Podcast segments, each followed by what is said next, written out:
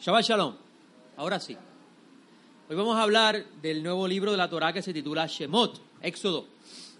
Se llama Éxodo porque narra la historia de la salida de los hijos de Israel de, de- Egipto.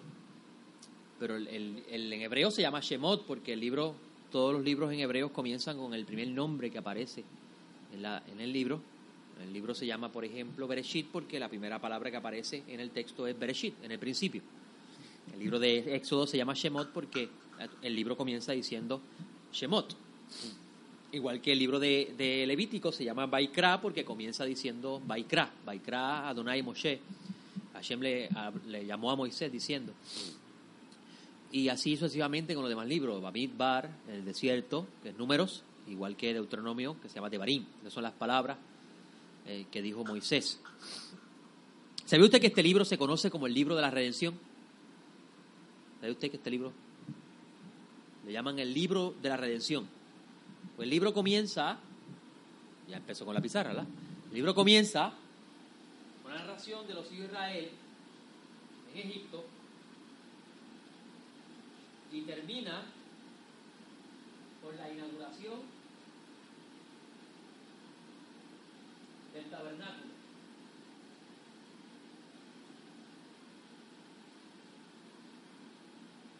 El libro de la redención. Y el tabernáculo, dice la Torá que inmediatamente que Moisés lo construyó, ¿verdad? Después que lo diseñaron, se inauguró el tabernáculo y la presencia divina apareció en el tabernáculo y le dijo a Moisés, ven acá, que tenemos que hablar. Eso para, empieza en el Levítico, ¿verdad? Y Baikra, Hashem llamó a Moisés. ¿Cómo, de, cómo, ¿Cómo este proceso, comienza en Egipto y termina en el tabernáculo, lo llaman el libro de la redención?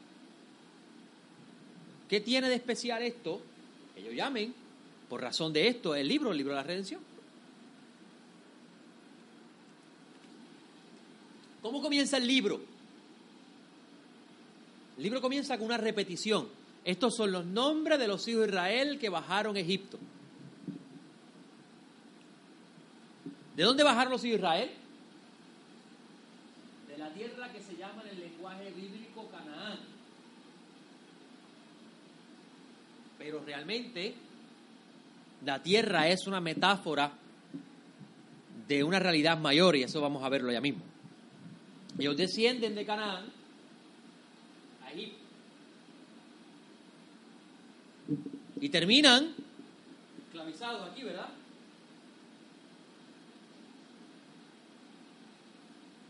Esclavizados. Yo tengo una pregunta, cuando yo leí eso, yo terminaron esclavizados. Yo tengo una pregunta, yo dije, me dije, ¿cómo es posible que, se que la Torah diga que un faraón se levantó y no conociera a Joseph?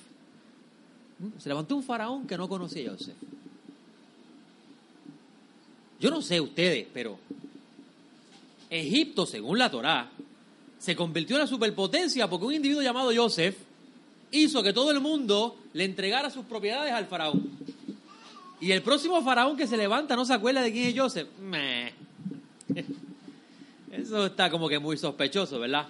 Ahora no vaya a pensar que estoy diciendo que, es que eso está de más ahí. No, no, no, no. Hay un, hay un concepto completamente bíblico que se llama Ashgaha.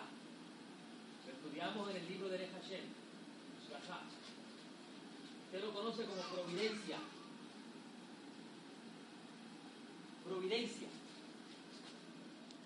La, la es la forma, explica la forma en que el bendito dirige su creación. Entendiendo el concepto de la providencia, podemos decir que el faraón que se levantó, que no se acordó de Joseph, realmente fue Hashem el que hizo que no se acordara de Joseph. Ahora la pregunta es, ¿por qué Hashem hizo que el faraón no se acordara de Joseph? Ese no conoció a Joseph. ¿Cómo es posible que Hashem, por qué Hashem permitió eso? En Midrash, estaba estudiando esta semana, comienza esta para allá diciendo, cuando tengas un hijo, azótalo, porque un padre que ama a sus hijos los azota. Y el Midrash comienza a exponer todos los padres que tuvieron hijos en la Biblia, que por no azotarlo sal- salieron malvados. Ismael, eh, Absalón, eh, ¿verdad? El otro hijo de, David. Este, ¿quién era el otro? Que no me acuerdo ahora. Eh, varios, varios hijos que estaba leyendo en el Midrash. Y bien interesante porque, porque el Midrash comienza, para explicar la razón de la esclavitud, comienza a, a decir eso. Porque el Midrash quiere que nosotros sepamos que Hashem, el Midrash quiere que que, que un padre debe azotar a sus hijos para que sus hijos no salgan malvados. Midrash responde que la esclavitud que vivió el pueblo Israel en Egipto fue resultado de ellos olvidar a Hashem. Hay un Midrash que dice, ¿por qué los israelitas fueron esclavos en Egipto? Porque se olvidaron del Shabbat. Dice, pero ¿cómo es posible que se olvidaron del Shabbat si Hashem todavía no le habían dado entregado la Torah? Y he topado con personas que me dicen a mí, no, no, pero es que tú ves que en Génesis ya está el, el Shabbat. Pero ese momento, quien escribió eso fue Moisés, y todavía Moisés no lo había escrito. Por tanto, ellos no sabían que Hashem le había dado el Shabbat. Vamos a trazar la escritura correctamente, como dice Shaul Darso. Pero entonces, ¿por qué el Midrash dice que ellos quedaron esclavizados porque olvidaron el Shabbat? Eso no tiene sentido. ¿Verdad que no tiene ningún sentido? Es que nunca las palabras de los rabinos tienen sentido, porque nosotros no tenemos la mente de ellos. ¿Cuál, cuando usted observa el Shabbat, que trabaja seis días, y es el primer día de la semana, y llegas al sexto, y llegas al séptimo, y es el Shabbat. Hace Shabbat. Shabbat significa, ¿qué significa Shabbat? Reposo, ¿verdad? Reposo. Muy bien. Se llama reposo porque tú cesas de hacer algo, ¿verdad? Cesas de hacer lo que tú regularmente hacías los demás días de la semana. Y Quiere decir que el Shabbat es una interrupción del que hacía el diario de la vida. Los sabios Israel dicen que aquel que observa el Shabbat está diciendo, está reconociendo la soberanía de Hashem. El que guarda el Shabbat dice, hay un rey que gobierna su existencia. Interesante. El que no, el que no reconoce eh, la existencia del Shabbat y el Creador está diciendo, yo soy autosuficiente. Ahora, mira cómo el Midrash explica la historia. El Midrash dice, este israelita, ¿verdad que le dieron a Gosén lo mejor de la tierra? Y eran ganados, guardaban los ganados del faraón. Oye, el faraón no tenía caballos satos. Imagino que esos beduinos eran high class, lo mejor. La, la carne de ganado no era barata, eso era Angus. ¿Cuál es el otro? Cody. Cody es la, la que, la que la vaca está en el aire, que no engorda, que no la dejan. Cody es, carne Cody, algo así es. Es un tipo de carne de vaca que la vaca la, la, mantienen en el aire para que no pise el suelo y cree músculo, para que la carne sea más blandita. Sí, se llama Cody, es bien cara la carne. Me imagino que el faraón tenía eso, obviamente, estamos aquí especulando. Lo interesante es que el Midrash dice, este israelita salía a vender ovejas. Iba al pueblo y le compraban dos ovejas por día. Y él hace matemática, porque los judíos son comerciantes. Dos por día, dos por día. Estamos hablando que son dos por día, si por seis días es igual a 12. ¿Verdad que sí? Oye, si yo trabajo un día más, son 14 y hay ganancia. ¿Verdad? Que decimos eso. Eso, es realista. Yeah. Un día más que yo trabaje, un poquito más de ganancia, puedo ganar un, un chispito más, ¿verdad que sí? Entonces este israelita dijo, voy a trabajar un día más. Ahora vendo 14 ovejas, son más chavitos en mi bolsillo. De verdad que yo soy un caballito en las ventas. Ah, no, porque él es el, él es el que vende. Él es- no, es que Hashem pone en gracia a nadie, no, no. Es que yo tengo una capacidad de vender esas ovejas que cuando trabajo un día más vendo dos más. Creo que es el Midrash, muy interesante porque tú dices, pero es imposible porque es que los israelitas no tenían el, Shabbat, los israelitas. No tiene sentido esto hasta que tú entiendes el principio que ellos quieren explica- explicar. ¿Cómo los israelitas terminaron esclavizados? Mira, dice, ellos terminaron esclavizados porque olvidaron el Shabbat. En otras palabras, esclavizados porque pensaron que ellos son los que tienen las fuerzas Ahora, mira el principio del Midrash. Mira el principio. ¿Hay seres humanos hoy día? Si, si la semana tuviera ocho días, trabajaban ocho. Porque mientras más trabajo, más dinero hago. Quiere decir que termina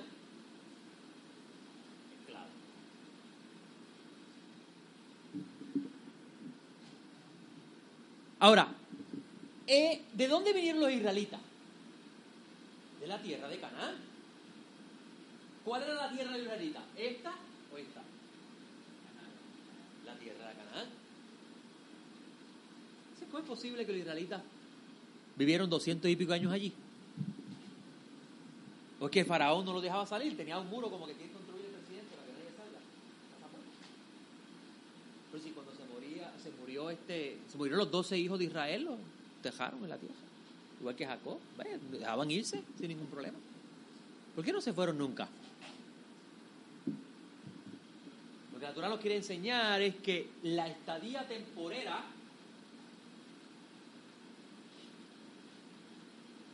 se convirtió en una permanente.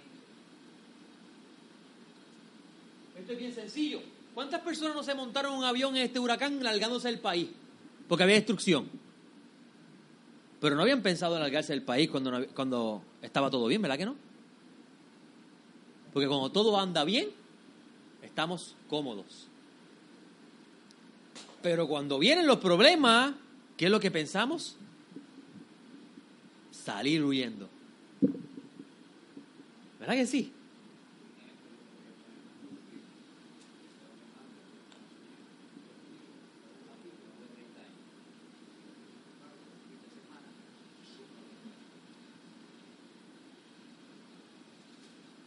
Estadía de los israelitas en Egipto era permanente o era temporera? Era temporera. Y la hicieron permanente, la hicieron su hogar. Tanto es así que Moisés siendo un hebreo, cuando salió de allí, las hijas de Betuel lo ven y dicen, este es un egipcio.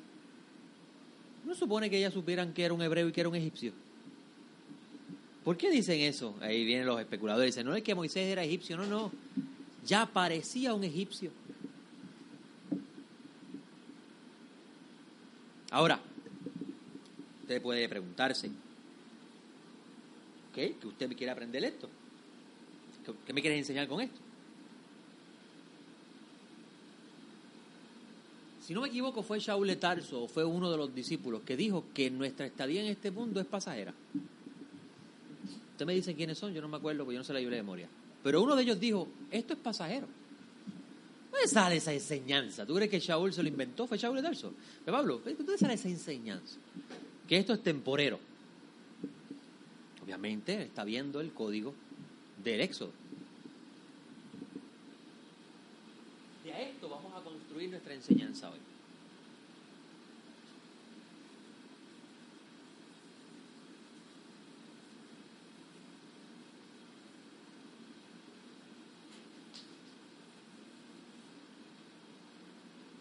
El libro de Génesis comienza narrando un estado de tohu baboju, un estado de desolación y vacío, y Hashem poniendo orden.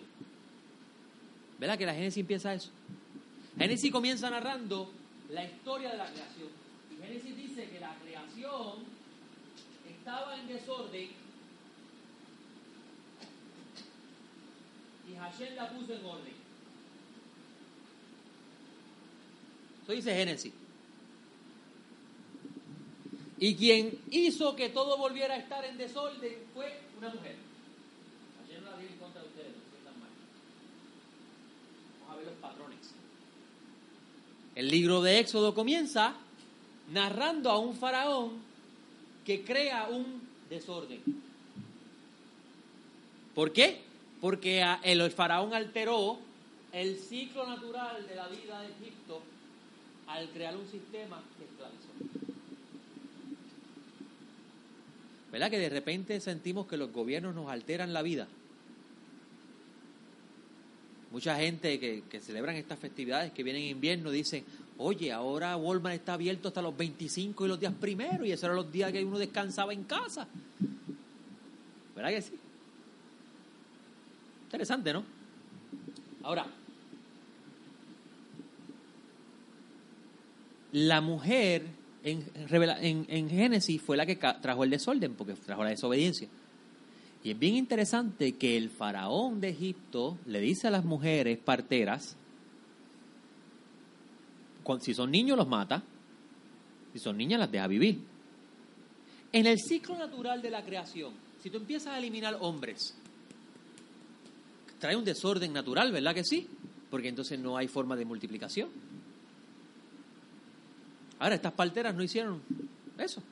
Los dejaron vivir. Decía que, las, mujeres hebreas son demasiado buenas. Esos rapiditos paren, muchachos, sin dolor. ¿Verdad? Interesante. Ahora, ¿no le parece interesante? O mejor dicho, ¿se habrá preguntado usted por qué Faraón quería matar a las mujeres? A los hombres, mejor dicho. Eh, Faraón quería matar a los hombres. ¿Por qué no las mujeres también, verdad? Si quieres eliminar, si tienes muchos hebreos, pues elimina a las mujeres que son las que se ponen a parir. Porque el hombre no se puede multiplicar solo. Claro, la Torah lo que está diciendo es que al faraón le, había llegado oído que iban a ser el libertador del pueblo. Y por tanto había que eliminar a todos los varones porque no sabemos quién es. O sea, que el faraón sabía que venía un libertador. Ahora, en los aspectos más profundos de la Torah,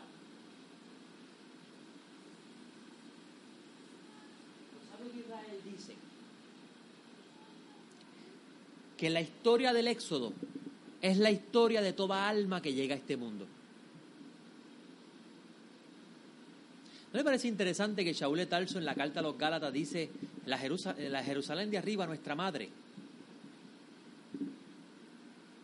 Interesante eso, ¿verdad? La Jerusalén de arriba, nuestra madre. Los sabios Israel dicen, en la tierra de Israel, en el relato bíblico, es una metáfora del palacio del Adán primordial.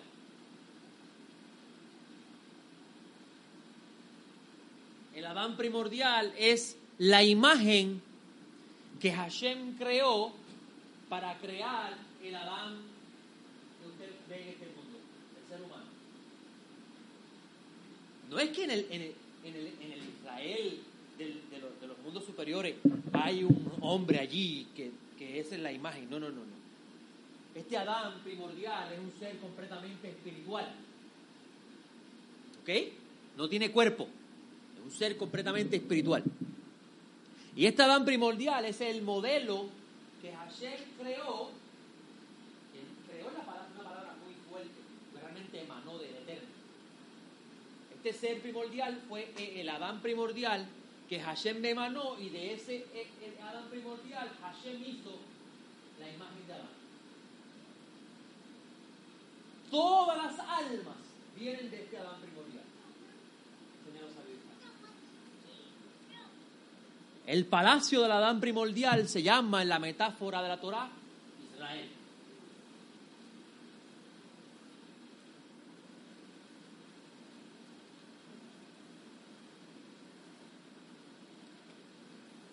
Interesante porque Israel tiene una Jerusalén que es nuestra madre, según Pablo. Estoy entendiendo la idea, ¿verdad? La Torah dice el libro de Éxodo que bajaron 70 almas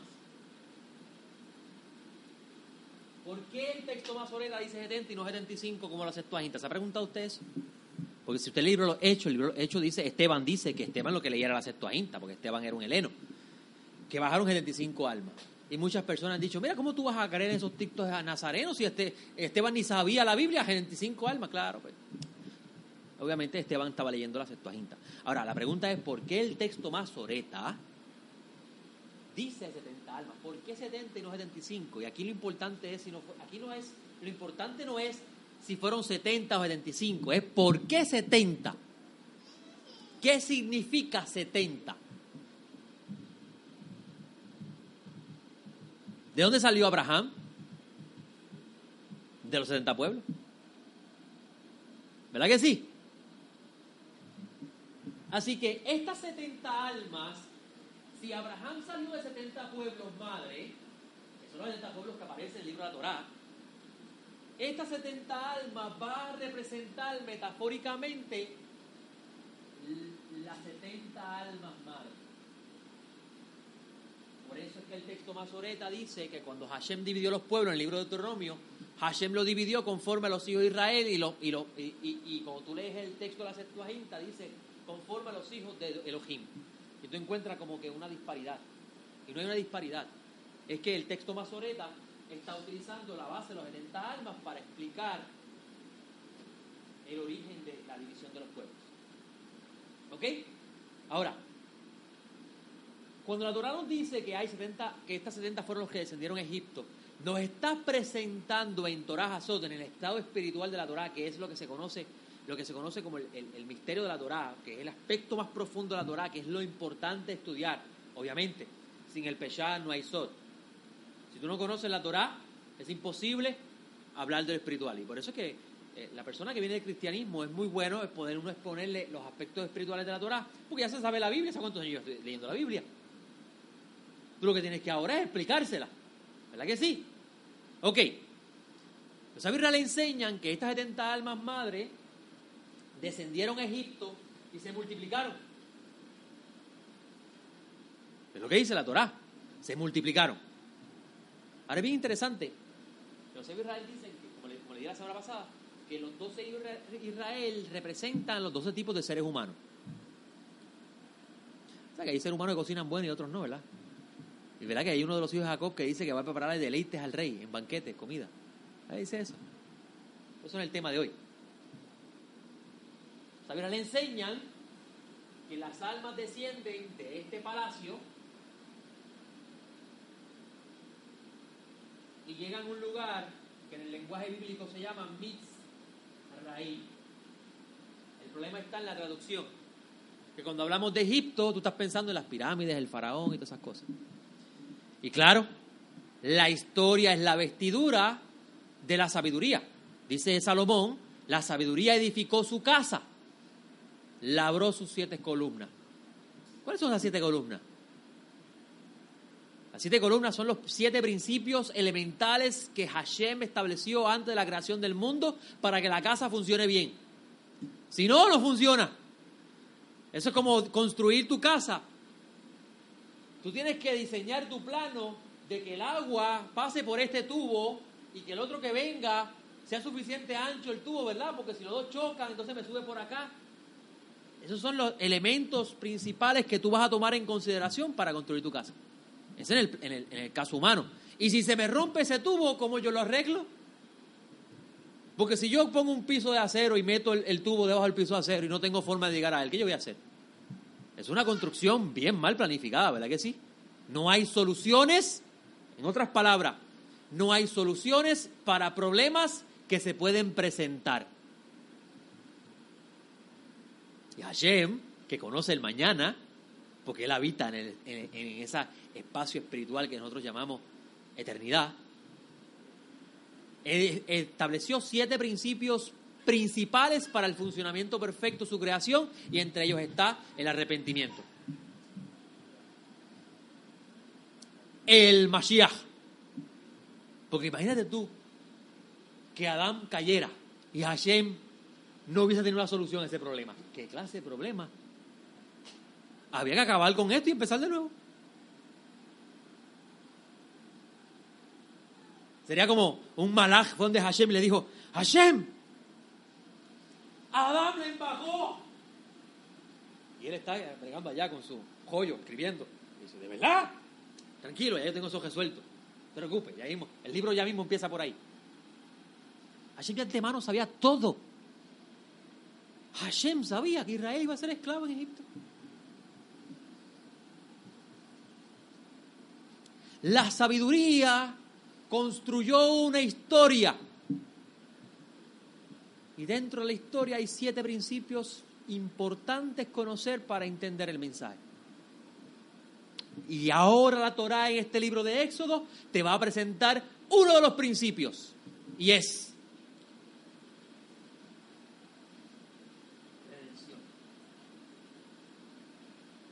¿Qué yo hago? Si yo fuera, ¿verdad? Si fuera el creador. ¿Qué yo voy a hacer si un ser humano se deja llevar por el deseo de la carne y termina esclavizado? Y llega tan y tan profundo en esa relación carnal que no tiene la capacidad de despertar y decir, algo no anda bien. ¿Qué yo hago? más aún, ¿qué yo hago si ese ser humano de repente en la bajeza más grande del, del estielco, como dice Mashiach en la parábola de hijo pródigo, ¿qué voy a hacer si él pide auxilio? ¿A quién le voy a enviar? Todas esas cosas Hashem las toma en consideración en su plan. Y ahora la Torah nos va a presentar el misterio de la esclavitud y la redención. Todas las almas vienen del Eterno, ¿verdad que dice la Torah eso? Todas las almas son de Él. Y por eso que Shaul decía, Dios ama al judío y al gentil. Pues son de Él las almas.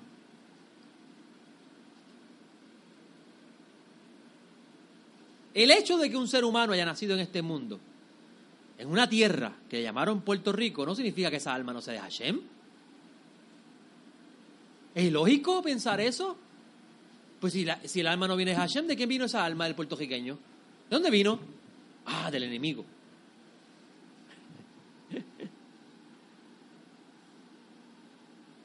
Todas las almas vienen del Eterno, todas las almas son de Él y Él tiene un plan para todas las almas. Pero para conocer el plan para todas las almas, Ramjal dice que para conocer lo general es necesario estudiar lo particular. Y la Torah nos va a enseñar en este libro de Éxodo el mensaje particular para que podamos ver lo general.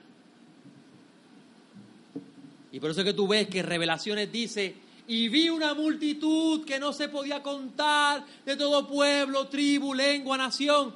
Y es la misma redención que ocurre en el libro de Éxodo. Porque verdad que hubo una gran multitud de gente que se presentó en Hashem acercó su trono a Sinaí. ¿Verdad que sí?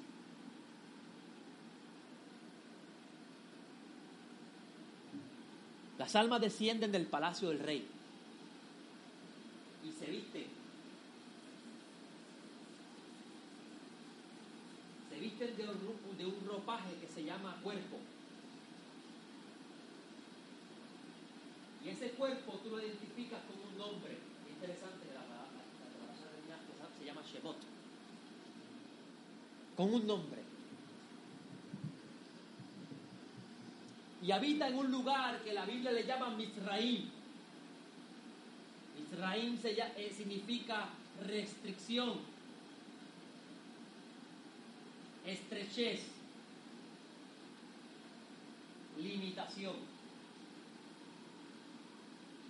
Y se llama así este lugar porque una vez que el alma habita en el cuerpo ya no puede hacer lo que hacía antes.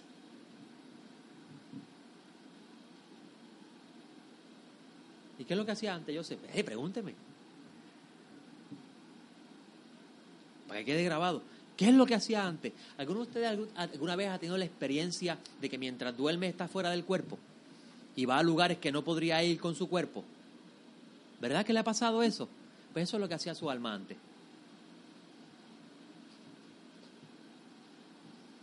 Una vez que esa alma habita en este cuerpo físico, ya está limitado. Por eso es que este mundo se llama Misraim. Por eso que usted lee el Midrash y el Midrash te dice que Adán, antes de ser botado del huerto, podía ver de un lugar a otro. ¿Verdad que sí dice eso? Veía, veía de, un de universo a otro sin ningún problema. Y yo, leía eso y decía, ¿pero qué es esa locura de este Javino diciendo eso? Claro, lo que está diciendo es que en el estado que se encontraba Adán no había limitación. Y eso es lo que el bendito quiere volver a hacer con las almas de los humanos. Llevarlos otra vez al huerto. ¿Verdad que Revelación dice eso?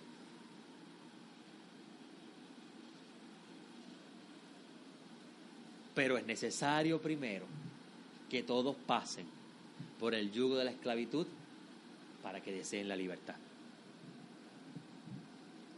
Tú no puedes saber lo que es la libertad hasta que estés preso. Pregúntale a uno que estuvo en la cárcel y salió.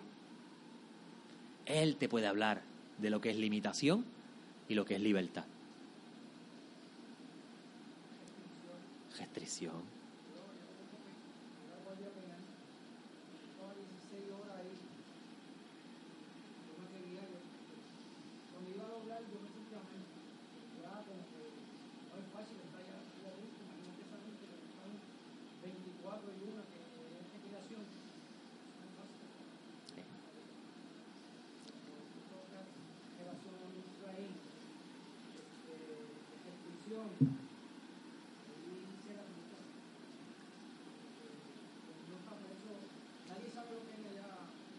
Hasta que lo vive. ¿Quién es, el, ¿Quién es el pueblo escogido por el Santo bendito sea para enseñarle al mundo quién es el único Dios verdadero? Israel. Y Hashem, como un padre, cogió a ese pueblo y lo metió en la prisión que dicen los profetas, el horno de fuego. Lo metió en la prisión más profunda para que ellos pudieran enseñarle a usted lo que es la prisión y lo que es la libertad. Todos los seres humanos nacen en este mundo y terminan esclavizados. Porque tú piensas que el ser humano que vive en este mundo, que dice, yo soy libre, hago lo que me da la gana, ¿es verdad libre? No. No es libre nada. Es esclavo de sus deseos. Qué interesante, ¿no? Entonces te dice, pero, wow, Joseph, Hashem también creó la prisión. Claro. ¿Verdad que Shaul, si no me equivoco, es el Shaul que dice que él es el que va a recibir la gloria de todo en todo? ¿Por qué? Porque todo, la idea de todo esto es que lo conozcas a él. ¿Cómo tú puedes conocer al Dios que sana si no estás enfermo? ¿Cómo tú puedes hablar del Elohim que liberta si tú no estás preso? ¿Cómo tú puedes hablar del Elohim que restaura si tú no has vivido el proceso? En el pensamiento hebreo, Dios no es un libro de teología. En el pensamiento hebreo, hablar de Elohim es una experiencia personal única única. Yo te hablo de lo que conozco. Adonero le dijo a la samaritana, ¿ustedes adoran lo que no conocen? Pues la salvación viene de los judíos.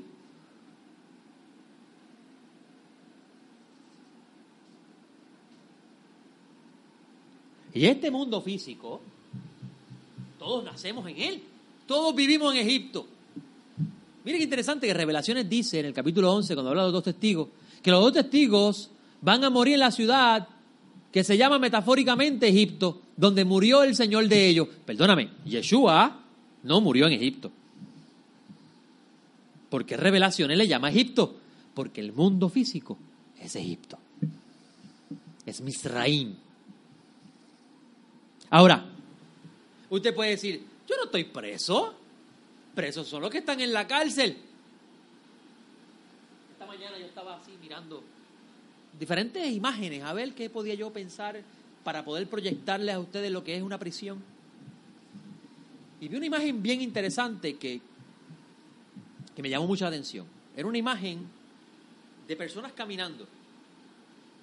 Cada uno iba caminando, forma de muñequito, caminando para diferentes lugares. Y la, y la persona en la parte de arriba se le salía un dibujito de lo que estaba pensando. Y cada uno estaba pensando algo.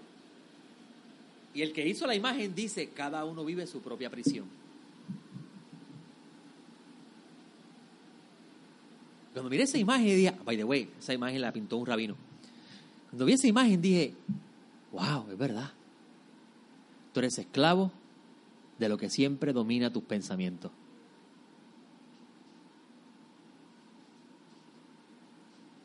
Job, Job, ¿verdad? Que aparece en la Biblia.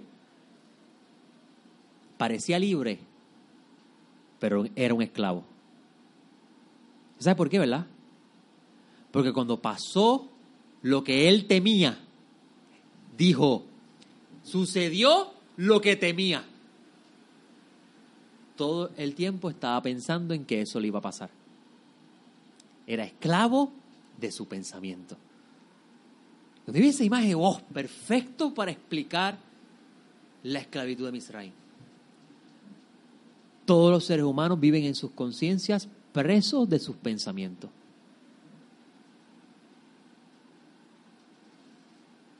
Tú sabes que el misticismo judío, que a la gente no le gusta mucho que uno diga esas palabras porque Javier piensa en brujería, la gente piensa que los judíos son brujos. El misticismo judío se desarrolló bien fuerte, bien fuerte en la diáspora.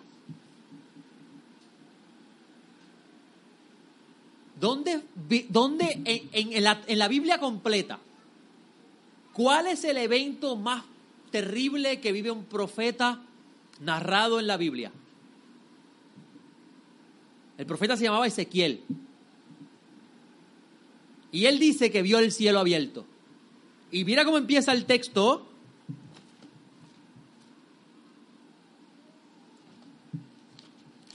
El texto comienza diciendo, en el año 30, el mes cuarto, a los cinco días del mes, aconteció que estando yo en medio de los cautivos, junto al río Quebar, los cielos fueron abiertos y vi visiones de Dios. Los que han estudiado el misticismo judío dicen que en las dispersiones es cuando más los hijos de Israel utilizan la imaginación. Los que han escogido clase conmigo los lunes saben que después que estudiamos el libro hacemos ejercicios de imaginación, ¿verdad que sí?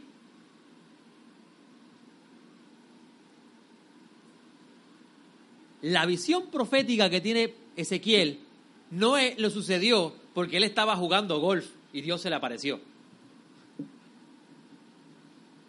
La cautividad que está viviendo Ezequiel lo llevó a él a imaginar, a usar la imaginación.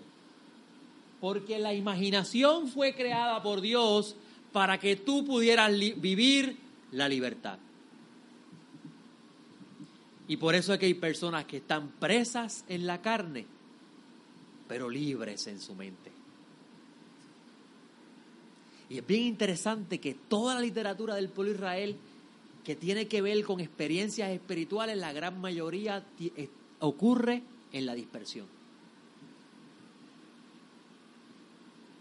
Porque mientras estábamos en Jerusalén, dicen los sabios, teníamos el templo allí, los sacrificios cerca, todo estaba a la mano, no había razón para usar la imaginación. Pero una vez no está, entonces tenemos que recordar cómo eran las cosas. Y es bien interesante porque en esa experiencia de Ezequiel es que Hashem le muestra el templo y cómo van a ser los sacrificios. ¿Verdad que Moisés habla que a los profetas Hashem le habla en sueños y en visiones? Y todo eso es imaginación. El sabio Moisés Maimónides dice que cuando Hashem le habla a un humano en visiones y en sueños, realmente Hashem le está hablando a su intelecto en forma de imágenes. Estaba preso mismo, exacto. Así que regresando al asunto de Misraín, es sumamente interesante ver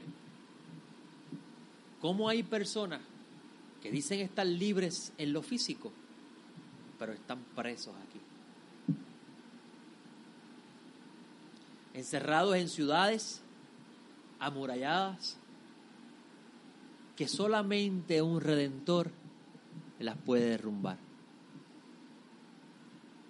Ahora, la Torah nos dice esta semana que se levantó un paró, un faraón, que no se acordó o no conocía a Joseph.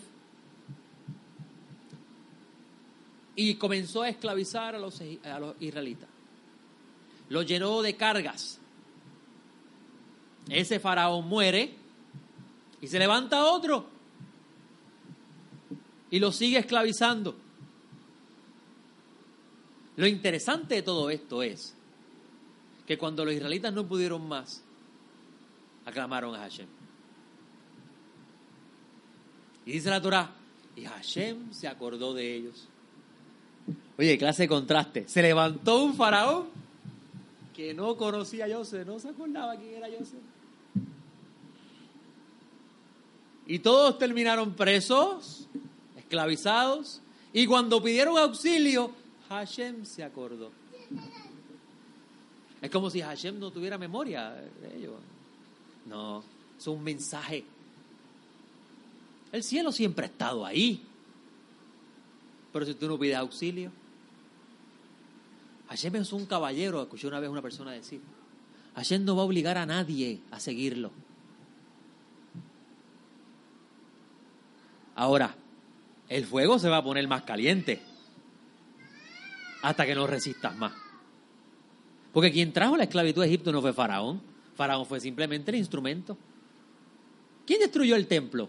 Según Adorano Yeshua, son días de venganza.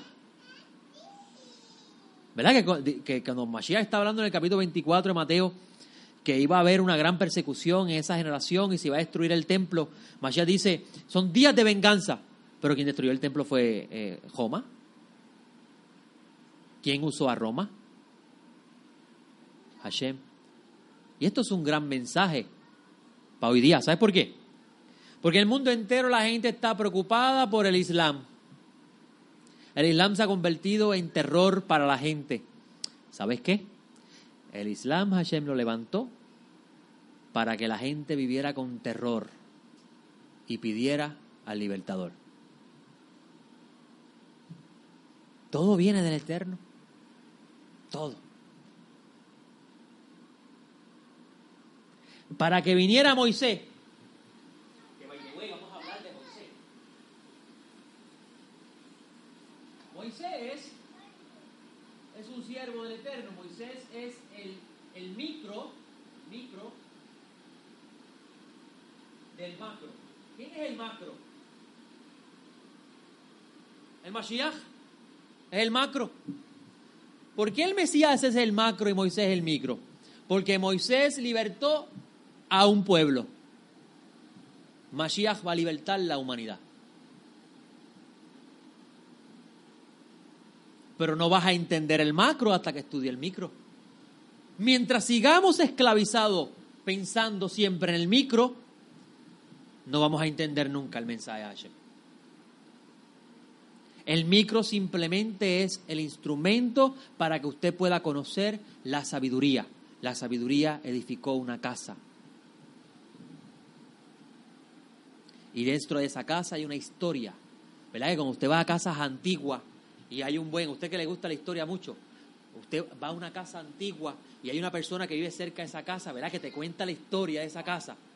Y dice, ahí vivía una familia que era así, hacían esto, y este lugar hacían esto, y este lugar era para esto. ¿Quién construyó esa casa? ¿Esa familia? ¿Y la historia? La familia. Y cuando estudias la casa y la familia que vive en la casa, puedes ver por qué la casa está como está. Pues así mismo Hashem, bendito sea, usó a su pueblo para que ese pueblo se convirtiera en la desgracia que bendice al mundo. Pero al final, esa desgracia se va a convertir en la gloria más grande que ellos jamás hayan vivido. Porque lo despreciado de este mundo escogió Hashem para honrar su nombre.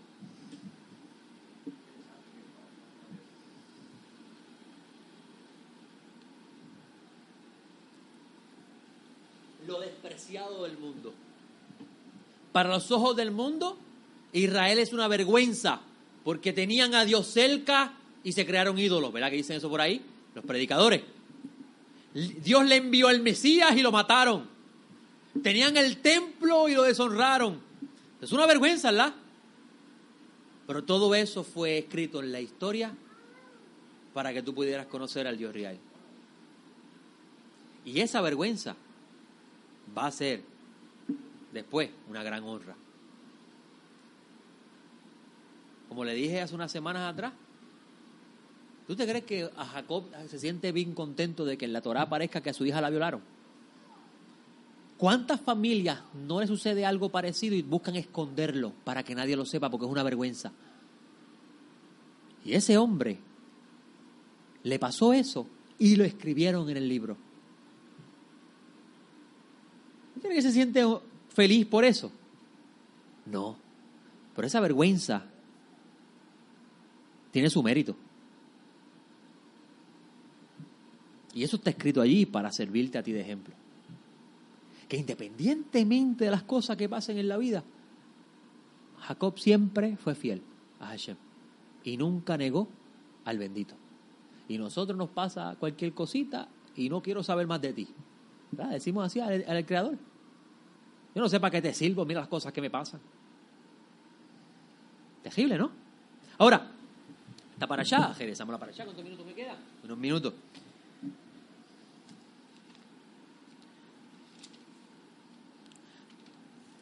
Si yo descendí, pues yo tengo un alma. Pues si no, no estuviera, no estuviera vivo, ¿verdad que sí? Todos los vivos tienen alma. Si yo descendí a este mundo, a este mundo, ¿hacia dónde debo regresar? Hacia mi punto de origen. ¿Cómo regreso? Ahí te va a enseñar el libro.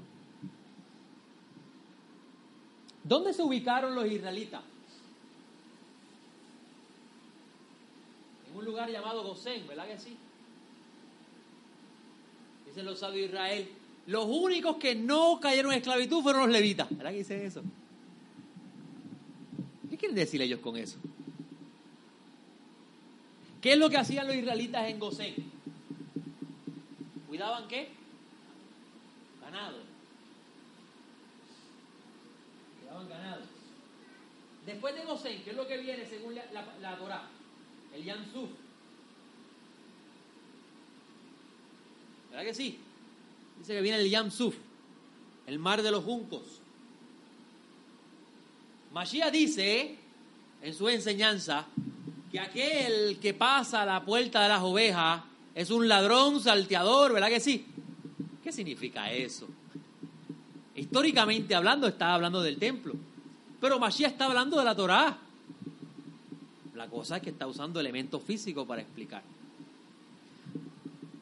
Llega un momento en la etapa del ser humano que se cansó de la vida en Egipto. ¿Sabe que una de las cosas que yo aprendí de la, cosmología de los egipcios es que los egipcios veían la vida en forma estática? Mira el pensamiento egipcio. Nací, viví, morí. estático. Y ese era el ciclo de la vida. Nace, vive, muere. Nace, vive, muere. Eso es constante, constante. Nace, vive, muere. Y miren los humanos en este mundo. Nacen, viven, mueren. Pero hay un grupo de humanos que están presentados en el código de los israelitas que dicen, la vida no es así. Nacer, vivir y morir. Dale 30 años a la butaca allí en el gobierno, como dicen por ahí. Esperar el retiro y cuando me retire me enfermo y muero. ¿Verdad que la vida es así? Le das lo mejor de tu vida al sistema.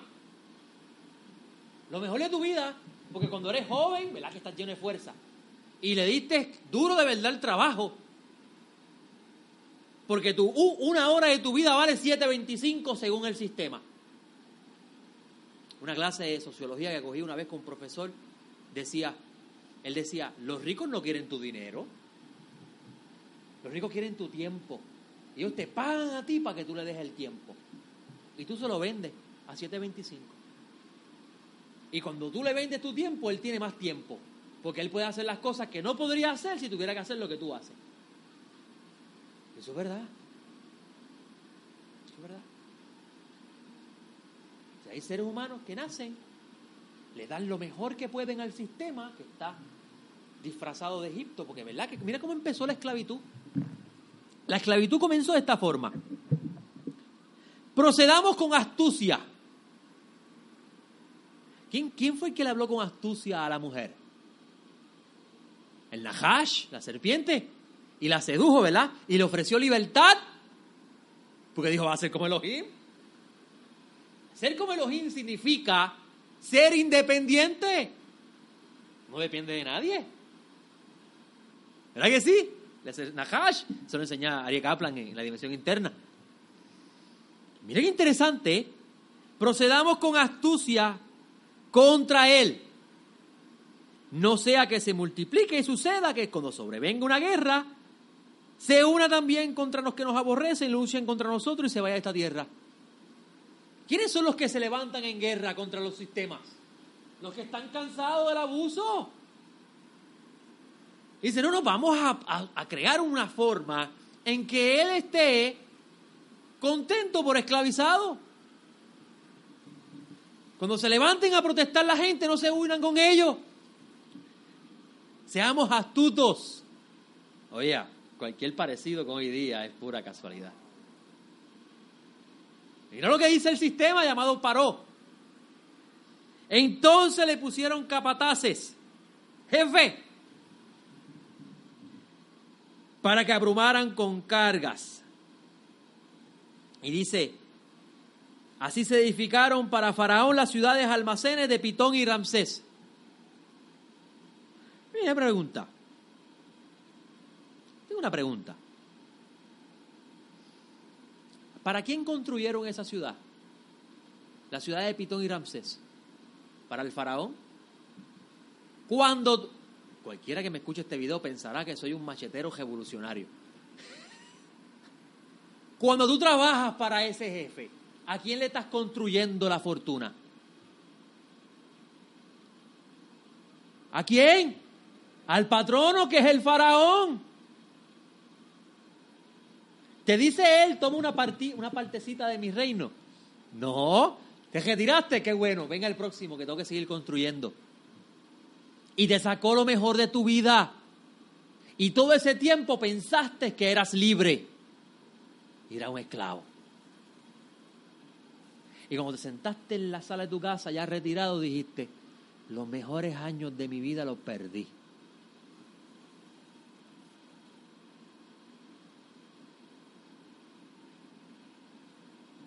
Y miren qué interesante. Dice, me molesta que esta versión no diga eso, pero voy a buscar la otra versión. Es lo que dice esta versión. En el versículo 11 del capítulo 1 de Shemot dice, los egipcios nombraron sobre el pueblo de Israel recaudadores de impuestos para oprimirlo con sus cargas. Si tengo que pagarle impuesto al gobierno, pues tengo que trabajar más para que me sobre dinero. Significa menos tiempo. Y con tus impuestos y tu trabajo que construyeron sus palacios. Te compraron tu tiempo pero Hashem dice, si tú clamas a mí, yo te envío mi redentor y te voy a llevar a mi reino, donde todo yo lo construí para ti.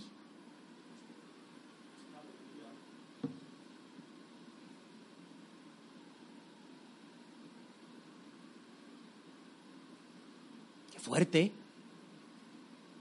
Porque verdad que cuando los israelitas salieron de Egipto, ¿para dónde Hashem los llevó? Mira lo que dice la Torá. A una tierra que tiene viñas que tú no sembraste. Que tiene casas que tú no construiste. ¿Quién construyó las casas en Egipto? Nosotros. Y Hashem te quiere llevar a un lugar que todo ya está construido para que tú lo disfrutes. Pero tienes que desear al Redentor. Y desear al Redentor significa tienes que ver este mundo como algo temporero, no hacerlo tu vivienda permanente. La gente habla de la Biblia, pero no habla de la esperanza mesiánica. Nadie quiere hablar de la esperanza de que Mashiach viene y pedirle a Hashem envía al Mashiach. para que nos libere de esta prisión, de estos tiranos como el faraón que nos esclavizan.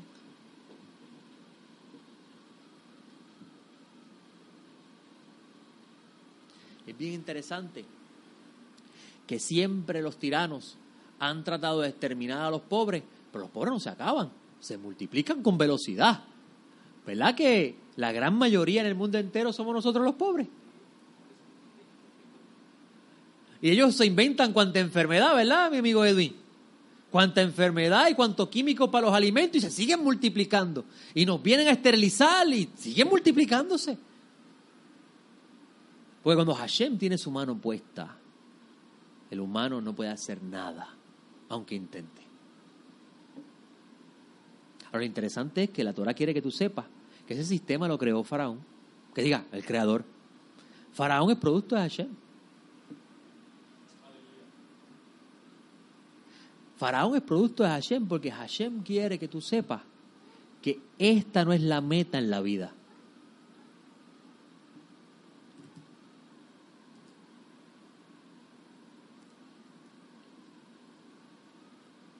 Por eso que Shaul le decía a los gentiles, ya ustedes no son extranjeros ni advenedizos, son ciudadanos de los santos, miembros de la familia de Dios.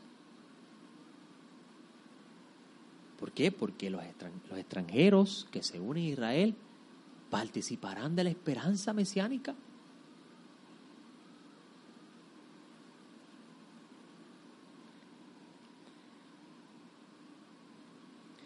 Y nuestros jefes nos amargan la vida. Ahora, eso es bien interesante porque si pues Hashem fue el que puso al faraón y el faraón llamó capataces, entonces esos que nos amargan la vida fueron enviados por Hashem.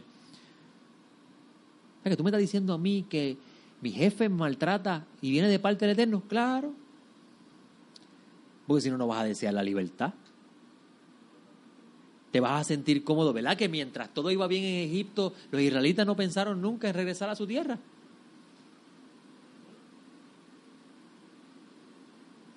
Pero cuando la cosa se pone mala, entonces ¿por dónde es que entramos?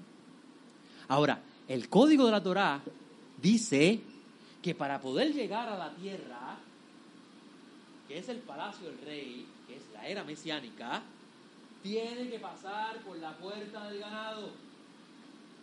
En otras palabras, tú solo no puedes entrar. Necesitas a un maestro. ¿Y quién es el maestro de Hashem? Israel. Por eso es que dicen los sabios, los levitas no se esclavizaron. En otras palabras, los maestros de Israel, los sabios de Israel, no se esclavizaron. Porque ellos son los guías de, aquí,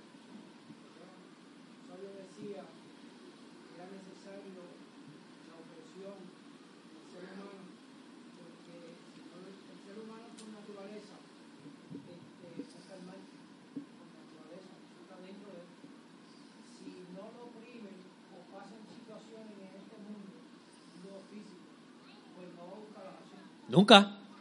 Y todo, por eso es que nunca, dice Mashiach, de ninguna forma un rico entra en el reino de los cielos. ¿Es que Dios tiene en contra de los ricos algo? No, amigo. Eh.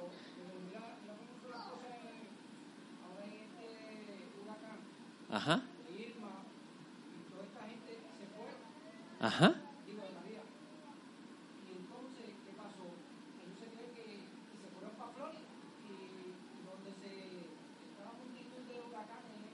Ajá. Ajá. Fueron otro problema, incluso le sumas a eso, amigo, la idea de que muchas de las personas que se fueron para allá las están pasando bien mal. Porque cuando el bendito te quiere oprimir, dijo David, ¿de dónde me voy a esconder de tu presencia? Si subo al monte, allí estás. Si voy al mar, allí estás tú. En otras palabras, ¿se puede ocultar el hombre del Eterno? De ninguna manera. Porque cuando Hashem quiere que tú lo conozcas a Él, te va a llevar a los momentos más difíciles de la vida para que tú lo desees. Yo conozco una persona, siervo del Mashiach, que vivía la vida loca. Y si no llega a ser por un momento de crisis, de ninguna forma conocía a Hashem. Y ese es el mensaje inicial de la parashá. El libro va a hablar de la redención y del proceso de la redención. Y todo comienza con una esclavitud. Ahora, lo importante es saber que quien te llevó a la esclavitud no fue tu jefe. Fue el bendito que usó a tu jefe para que tú desees al libertador. Preguntas para cerrar. Pues con esto podemos dar la clase terminada por hoy.